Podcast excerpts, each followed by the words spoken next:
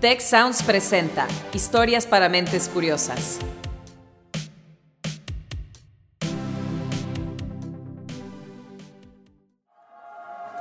¿Dónde leíste eso? ¿Cómo te enteraste? ¿Está comprobado? Me interesa ese tema. ¿Cuál es tu fuente? ¿Dónde escuchaste eso? Historias para mentes curiosas.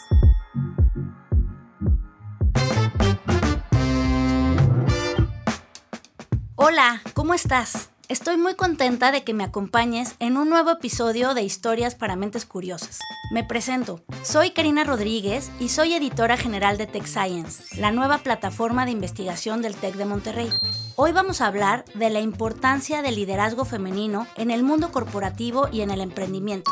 A lo largo de este episodio, expertas nos hablarán sobre las causas de la desigualdad entre hombres y mujeres en el ámbito laboral. También nos dirán de qué se están perdiendo las empresas cuando dejan de impulsar al talento femenino y nos darán algunos consejos para alcanzar nuestros objetivos profesionales. Una de ellas es la investigadora Lourdes Ocampo, psicóloga clínica y líder académica del programa Women Leading Organizations en EGADE Business School del TEC de Monterrey.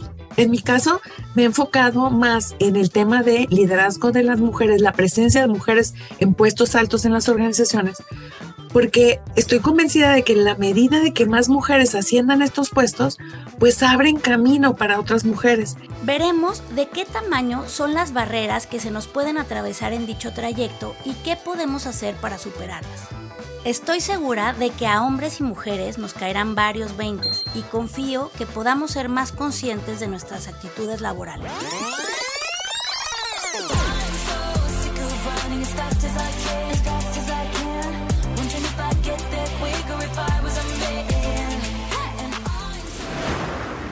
Para comenzar, me gustaría darte un dato que a mí me inquietó demasiado. Y es que México ocupa el penúltimo lugar de los 38 países que conforman la OCDE en cuanto a la participación de mujeres en el mundo laboral. Según los datos de la Organización para la Cooperación y el Desarrollo Económicos, solo el 48% de las mexicanas tenía un empleo remunerado en 2012. Seguro pensaste como yo. Bueno, eso fue hace algunos ayeres. Seguro que en estos 11 años aumentó muchísimo. Y México ahora tiene un porcentaje de 49. Justo para eso sirven las mediciones, ¿no? Para tomar conciencia de que hay algo que hay que corregir y se toman acciones. Todavía la distancia entre el porcentaje de participación de mujeres en México y el porcentaje de participación del país más alto de la OCDE, que es Islandia, eh, pues está grandota la diferencia. Islandia anda en 84 y nosotros no hemos llegado al 50. Los indicadores son aún más alarmantes si pensamos en puestos directivos o de liderazgo. La misma OCDE informa que en 2019 las mexicanas ocupaban apenas el 7.5% de los consejos de administración en las empresas más grandes del país. La ingeniera química Ileana Loza se dio cuenta de eso cuando lanzó a HAL, su empresa de biocosmética. La verdad es que hace 14 años no veías casi fundadoras de marcas de belleza o, o líderes o directoras de marcas de belleza. Fue súper shock. Aparte del tema de que en la industria de la cosmética casi no hay líderes mujeres, o sea, ¿cómo? Si somos las que más utilizamos cosméticos. Habrá quien piense, ¿y qué importa? A mí eso ni me beneficia ni me perjudica. Porcentajes más, porcentajes menos. Bueno, quiero decirte que esa desigualdad tiene un fuerte impacto organizacional, creativo y hasta económico que si las, la tendencia sigue así, la igualdad en puestos de liderazgo se alcanzaría hasta dentro de 100 años. Ese es el dato que da McKinsey. Si las cosas no se corrigen, en 100 años todavía vamos a estar hablando de este tema de buscar la igualdad de oportunidades, buscar la igualdad de posiciones en liderazgo. Sería algo con lo que tendrían que lidiar nuestras hijas, nietas y hasta bisnietas. Pero ¿a qué se debe esa desigualdad? ¿Por qué a las mujeres nos cuesta tanto estar en puestos directivos? Obviamente esto no tiene nada que ver con la capacidad o el talento de nosotras, las mujeres. Las razones por supuesto son otras y Lourdes Ocampo las ha estudiado así.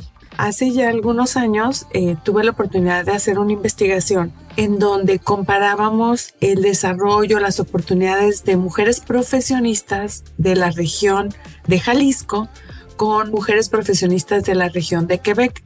Canadá tiene fama de ser un país de avanzada en regulaciones y políticas para apoyar a las mujeres, y la provincia de Quebec se caracteriza por un movimiento feminista que ha influido mucho en la economía. Por su parte, el estado de Jalisco destaca por sus contrastes, ya que Guadalajara, su capital, ofrece a las mujeres condiciones muy distintas a las de otros municipios. Justo en un solo estado puedes encontrar mujeres que trabajan en multinacionales y que no hay ninguna diferencia entre sus oportunidades y perfiles con las mujeres de la muestra de Canadá, pero también te puedes encontrar mujeres que siguen viviendo estereotipos. Las causas de fondo son estructurales y sistémicas. Como saben, una causa estructural es una situación histórica que se ha instalado en una sociedad como si fuera una columna de concreto y por ello es difícil de remover. Un ejemplo es la inexistencia de leyes que otorguen permisos de maternidad y paternidad por igual.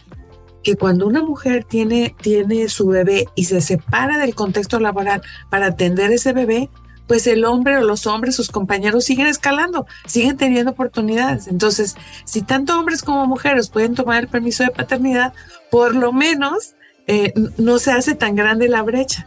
Veamos ahora a qué nos referimos con una causa de tipo sistémico. Estas se refieren a las creencias o actitudes catalogadas como buenas, malas, correctas o incorrectas.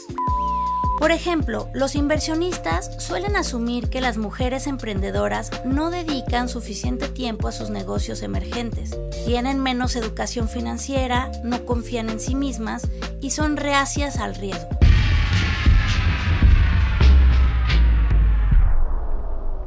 Estas ideas no están fundamentadas y por supuesto no son ciertas. creíste que me y me volviste más dura. Las mujeres ya no lloran, las mujeres facturan.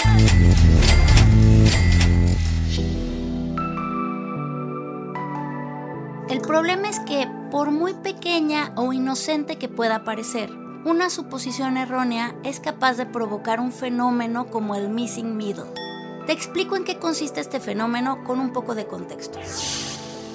Las mujeres latinoamericanas podemos presumir de ser las más emprendedoras del mundo.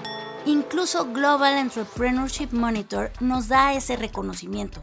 Sin embargo, un análisis del TEC de Monterrey y ProMujer descubrió que el 73% de las empresarias de la región no accede al apoyo de las instituciones financieras. ¿Por, qué sucede esto?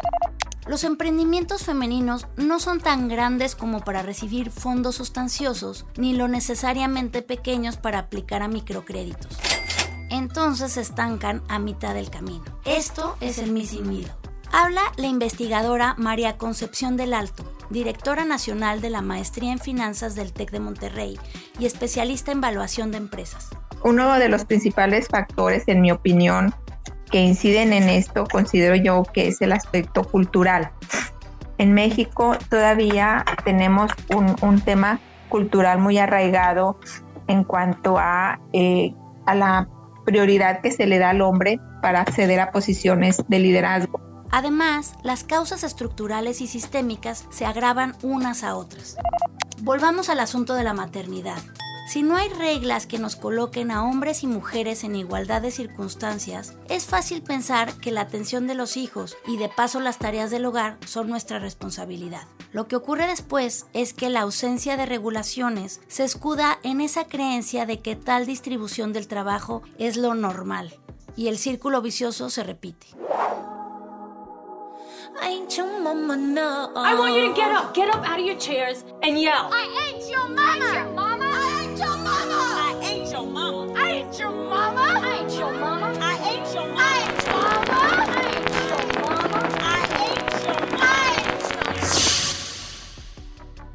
Lo peor de todo es que cualquier agente externo puede complicar la cuestión y hacer que retrocedamos aún más.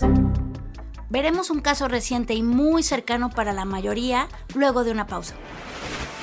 Si quieres conocer más sobre cómo cuidar tu salud, te invitamos a escuchar Hola de Salud. La prevención hoy es parte del tratamiento. El podcast en el que nuestros expertos te darán consejos para vivir de manera sana, equilibrada y feliz. Felicidad, ese sería un objetivo último. Escúchalo en Spotify, Apple Podcast y Google Podcast.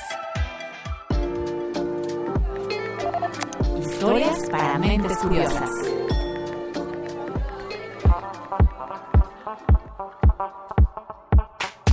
Estamos de vuelta en Historias para Mentes Curiosas. Sin duda, la pandemia fue una crisis que nos trastocó a todos, pero en el caso de las mujeres nos afectó especialmente en la parte laboral. Eso quedó muy claro en el estudio Women Matter México, realizado por la compañía consultora McKinsey y publicado en 2022. Escuchemos nuevamente a Lourdes Ocampo. Se encuestan a más de 120 compañías que impactan a, a, más de un millón de colaboradores y que en conjunto estas organizaciones representan más de 385 mil millones de dólares que representaría más o menos el 35% del Producto Interno Bruto. ¿Por qué se volvió tan, tan impactante este reporte? Pues porque vemos que justo a raíz de la pandemia, pues algunas cifras que habían mejorado comparado con reportes anteriores, pues volvieron, volvieron a caer. Lo que sí se disparó fueron las horas destinadas a las labores domésticas y de cuidados a la familia. Quien tuvo oportunidad se fue a home office, pero en el home office también podía estar la pareja. Y si tenías hijos, pues los hijos no iban a la escuela y andaban por ahí brincoteando en las juntas. ¿Recuerdan aquellos memes y videos que tanta risa nos dieron? Seguramente también se acuerdan de una genuina preocupación por los abuelos y las abuelas, ¿verdad? Cuando hay que cuidar la salud de los adultos mayores, este tipo de funciones recae en la mujer. Entonces las cifras se movieron. Incluso esto impactó a las mujeres solteras, porque a lo mejor puedes decir, no, pues las solteras no batallaron, no. Pero entonces las solteras probablemente cuidaron a papá y mamá. ¿Qué es lo que perdemos si esta desigualdad continúa? Ana Lucía Cepeda, Exatec, cofundadora y CEO de Beyond Work, nos responde. El costo de truncar la carrera de las mujeres, el costo económico para el país, es de 240 mil millones de pesos, de acuerdo a la CONAPRED. Eh, esto, fue un, esto fue un dato de 2017. ¿Te imaginas? En lugar de que las empresas perdieran eso, podrían pagarnos mejor. Había un dato, este es de antes de la pandemia, que decía que si se cerrara la brecha de género, se agregaría trillones de dólares en el PIB de México. Es decir, un 70% más de lo que se tenía en ese momento. Y las organizaciones que han invertido en consejos de equidad y que implementan estrategias para la igualdad tienen mucho mayor ingreso económico que las que no. Según María Concepción del Alto, esto aplica para todo tipo de compañías. Se han hecho estudios por parte de la Organización Internacional del Trabajo que demuestran que empresas familiares que tienen en, en posiciones directivas a mujeres tienen mejores indicadores fin financieros a nivel de utilidad de operación. En conclusión, no hay nada que justifique poner al frente únicamente a los hombres. Las mujeres toman el 85% de las decisiones comerciales de su hogar. La casa, electrodomésticos, carro. ¿Por qué no quisieras tener una mujer en la esfera de la alta dirección para que porque la mujer es la que va a comprar tu producto, inclusive los carros. Tenemos nuestra manera particular de hacer las cosas, ¿a poco no? Encuestas y entrevistas sugieren que las mujeres promovemos el trabajo en equipo, nos gusta atraer al talento y cultivamos la innovación. Y la mirada del liderazgo de la mujer es distinta, pues porque finalmente tenemos perfiles diferentes y porque en el siglo XXI se habla mucho de las famosas soft skills, ¿no? Se habla de lo importante que es tener un líder que sea colaborador, que fomente la empatía, que tenga esta autenticidad. Retornemos a la historia de Ileana Loza y su empresa de biocosmética Ajal. Sí sabía que quería desarrollar un producto y siempre con tema de ingredientes naturales. Y así fue, sin salir del laboratorio, yo creo que fue como un año. Prueba y error, no me salían los jabones. Todos los que ya saben de la industria me decían, o sea, es que no se puede. O sea, tienes que usar conservadores, tienes que usar fragancias sintéticas, tienes que usar este tipo de emulsificantes. No, o sea, es que se, tiene que poder hacer de, de otra manera que sea un poquito más amable con la salud, con el medio ambiente y de pasada también resaltar los ingredientes que tenemos en México. Los cambios no se dan por arte de magia. Si queremos una oportunidad tangible para las mujeres, entonces debemos hacer modificaciones drásticas en todos los niveles del mundo laboral. en mercados desarrollados como Finlandia, como Suecia, como Noruega, Europa, se, dio un crecimiento fuerte y, pues son de los que tienen las tasas más altas de, participación de mujeres, pero también vino por un tema de, leyes, de normatividad. O sea, se, les obligó a las empresas cotizadas en bolsa a tener una cuota de mujeres en posiciones eh, directivas. Esta medida ha sido una de las que más polémica ha generado a veces tanto a hombres como mujeres les, les molesta el tema de las cuotas de género, porque pareciera como si fuera un handicap y te estuvieran haciendo un favor si eres mujer. Y a los hombres como que, oye, es que no se vale, o sea, si hay alguien que tiene un perfil mejor, ¿por qué tendríamos que contratar a una mujer? Pero ojo, no se trata de discriminar a los hombres, sino de emparejar el suelo. Lourdes Ocampo nos ayuda a comprender por qué las cuotas de género en puestos directivos y de liderazgo tienen sentido.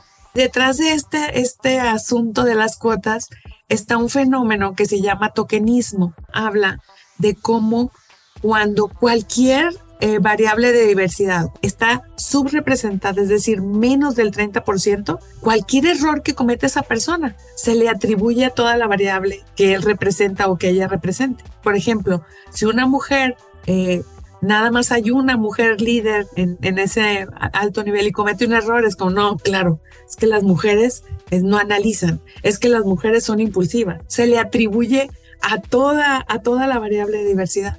Entonces, se necesita superar el, el mínimo del 30%. También es necesario crear un comité de igualdad en las organizaciones. Que no pertenezca a una sola oficina. El tema de la igualdad no es una preocupación del área de recursos humanos, sino que se tiene que permear entre todos los niveles de la organización, porque al haber un comité de igualdad, entonces se definen programas de capacitación, se define quién va a, pensar en indicadores, qué momento es el más apropiado para hacer sondeos. Esto contribuye a cumplir con criterios ambientales, sociales y de gobierno corporativo que toman muy en consideración los inversionistas antes de apostarle a un negocio. Ahorita se está empujando mucho el tema ESG por la parte de la S de social, trata de empujar el tema de la mujer y de que las organizaciones que no están tomando cartas en el asunto o que no están estableciendo esquemas para para apoyar a la mujer, pues están quedando rezagadas y eso tiene un impacto en tu reputación como negocio y tiene también un impacto en temas de acceso a financiamientos, accesos a mercados financieros, etcétera. La idea es ejercer presión para que las compañías implementen, por ejemplo, políticas de flexibilidad. Yo vengo empujando de que pues los tomadores de decisión en las empresas vean cómo poder retener el talento cuando lo tienes y que no se te vaya por un tema de maternidad. O sea, si ella quiere seguir desarrollándose, quiere seguir trabajando en la organización, oye, pues dale los medios para que no renuncie por ir a cuidar a sus hijos, ¿no? Por eso, hace 11 años Ana Lucía Cepeda decidió crear Bolsa Rosa, un emprendimiento que actualmente es parte de Beyond Work detecté esta oportunidad de mercado que en Estados Unidos y Europa ya lo estaban atendiendo. Fue como un tema de vamos a abrir este mercado, vamos a abrir esta cultura de trabajo flexible.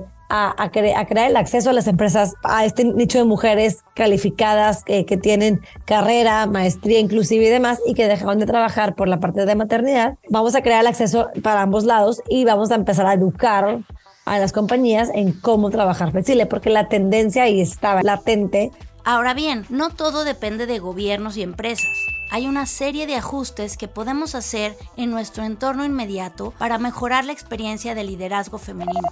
Ya volvemos con algunos consejos para lograr esto. Hola, ¿ya conoces Tech Science? En la nueva plataforma editorial del TEC de Monterrey podrás adentrarte al mundo de la investigación de forma accesible reportajes, entrevistas, infografías y videos que te permitirán comprender mejor el impacto de la ciencia en tu día a día. Te invitamos a conocerla en techscience.tech.mx. Tech Science, ciencia para un mejor futuro. Ya estamos de regreso en Historias para Mentes Curiosas. Nos vamos acercando al final de este episodio, pero antes queremos compartir algunas recomendaciones que podrían ayudar a las mujeres a orientar su liderazgo o potenciar un emprendimiento. A mí me tocan alumnas o candidatas a entrar a la maestría que me dicen, no, pues es que me voy a casar y quiero tener hijos y creo que pues no voy a poder compaginarlo con la maestría y con mi trabajo. Entonces les digo, no, sí se puede y para eso tienes que armar una estrategia, ¿no? Con tu pareja, con tu red de apoyo, con tu trabajo y, y bueno, pues obviamente ser muy eficiente en el manejo de los tiempos. Un paso importante es buscar una organización o empresa que te permita compaginar todos los aspectos de tu vida. Así lo hizo Ana Lucía Cepeda. Yo sí decía, yo tengo que tener un negocio, una empresa que, que mi computadora sea todo. Donde yo me mueva, mi computadora va conmigo y es mi oficina. Y así es para mí y para todo mi equipo. Yo no quiero nunca que unas cuatro paredes me delimiten. Pregúntate, ¿qué es lo que tú quieres? Tengo claro que no me voy a fijar en un chico malo, no, no, no. Afuera lo malo, no, no, no. Yo no quiero nada malo, no, no, no. En mi vida malo, no, no, no. Una vez que lo tengas definido, establece alianzas. Si te quieres casar y quieres tener hijos, pues tienes que eh, seleccionar muy bien a tu pareja. Que tu pareja compagine contigo en su visión. Esto es lo que nos contó Ileana Loza al respecto. Eh, tanto mis hijos como mi pareja saben que si están conmigo, también están con Ajal. Ajal y todos los que están en Ajal son parte de mi vida, son parte de mí. Digo, lo digo así bien fácil, pero no, estuve 10 años tratando de, de, de acomodarlo y de, a ver, esa no soy yo, esta es mi manera de emprender, esta es mi manera de liderar, esta es mi visión y que el mundo se acomode a eso, ¿no? Son decisiones difíciles, pero podemos facilitarlas con el apoyo de un mentor o mentora. Una persona en quien tú confías y en quien tú tengas siempre para pedirle un consejo. Otro punto que hace la diferencia es el networking. Es vital para hacer negocio, ¿no? Para crecer, para que te surja una oportunidad, para moverte a otro lado, etcétera, ¿no? Y el otro punto, pues definitivamente estudiar y prepararte, ¿no? Es igual, si eres ejecutiva, si eres empleada, analista, a nivel que tengas, el tener una mayor preparación, pues eso te va a abrir la mente, ¿no? Y te va a poder eh, generar pues más ideas, mejores prácticas, aprender de los demás, etcétera. Entonces que nunca dejes de aprender, que nunca dejes de tener curiosidad. Y sobre todo, nunca pierdas la confianza en ti misma. Lo peor que nos puede pasar como mujeres, o lo peor que le puede pasar a una mujer que aspire a llegar a un puesto de liderazgo, es que las limitaciones se las esté poniendo ella misma. Lidiamos con este fenómeno del síndrome del impostor. Revisa tu sistema de creencias. ¿Para qué quieres ser líder? ¿Cuál es tu propósito? ¿Cuál es tu legado? Yo creo que ningún, ningún obstáculo detiene a una mujer que tiene claridad de propósito.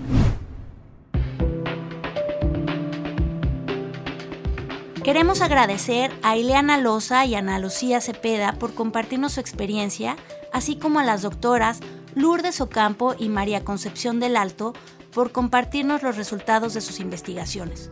Si quieres saber más sobre este tema, en nuestro sitio techscience.tech.mx está disponible el artículo Missing Middle.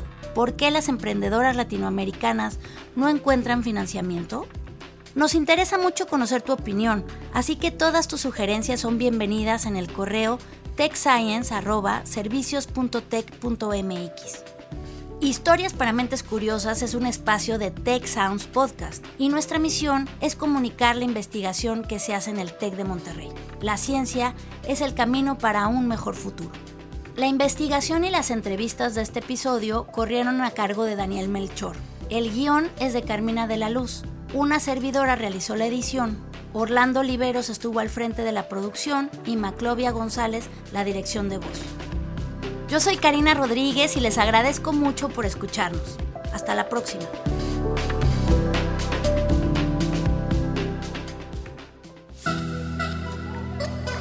¿Cómo te enteraste? ¿Está comprobado? Debes ese tema. ¿Cuál es tu fuente?